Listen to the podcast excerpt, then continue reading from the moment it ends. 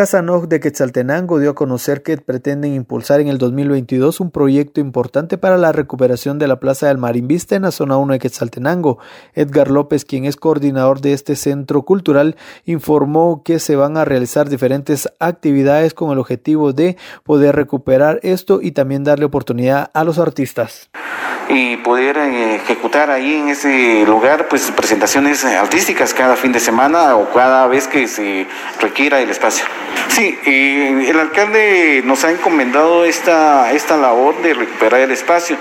Eh, durante el 2021 se hizo la limpieza dos veces, sin embargo es un lugar que por eh, pues lo, accesible, esto ha permitido que personas en condición de calle pues duerman en ese lugar, en algún momento hagan sus necesidades fisiológicas y eso es lo que queremos, darle vida para que las personas ya no lo vean abandonado. Se ha recomendado y encomendado a Casa Noj esta situación, por lo que durante 2022 se pretende recuperar este espacio. Según dio a conocer el gestor cultural, se pretenden tener dos objetivos principales. Uno es recuperar estas instalaciones con actividades periódicamente y también poder exhibir el talento de artistas quetzaltecos que se tomarán en cuenta también las indicaciones del Ministerio de Salud para hacer estas actividades al aire libre.